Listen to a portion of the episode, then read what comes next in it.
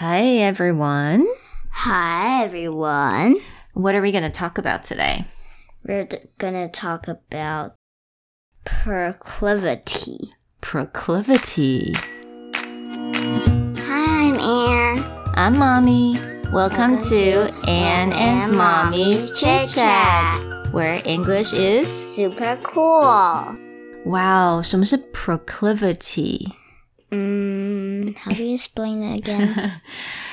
proclivity，它这个字呢，听起来好像很很有深度的感 觉。嗯它意思就是好像我们倾向，自然而然我会喜欢做什么的事情。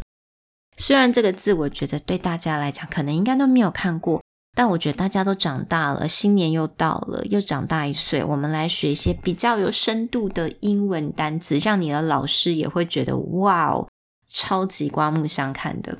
So proclivity，我们先来拼一次好了。 P R O C L I V I T Y. All right, very nice. Proclivity, very good.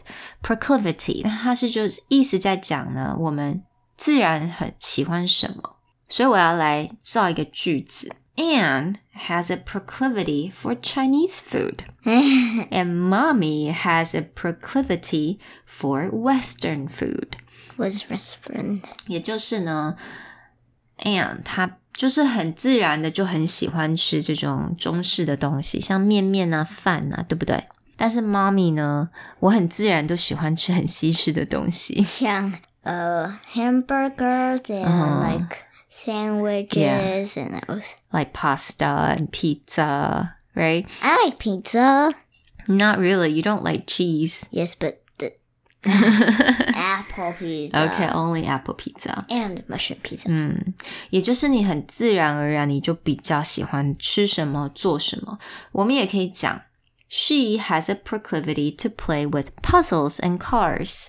也就是安安她其实很喜欢，她很自然就喜欢玩这种呃拼图啊，或者是小车车的游戏。 Uh, 我抽抽是 this month okay, only this month, but I think you like cars quite a lot. a little.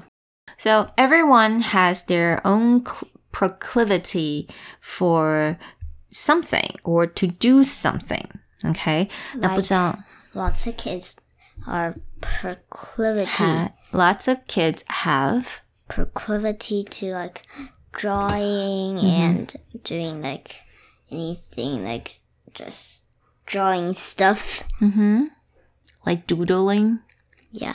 doodling 就是随就是就是很 Doodle noodle doodle 就是这 noodle. 样随便的画一画 doodling，嗯 Uh, little kids likes to do that too. 嗯哼 OK。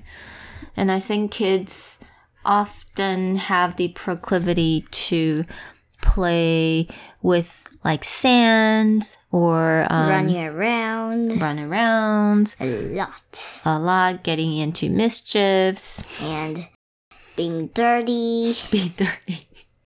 Yeah, 但是安 yeah, you don't like to be dirty. Eh, mud. OK，所以我觉得其实每个人都不一样啦，所以每一个人都有自己比较倾向喜欢的一些什么事情，不管是吃的或者是喜欢做什么。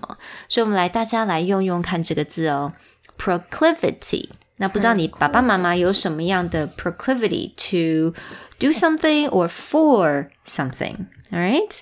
All right. Hope you guys like this word today. Hope you like.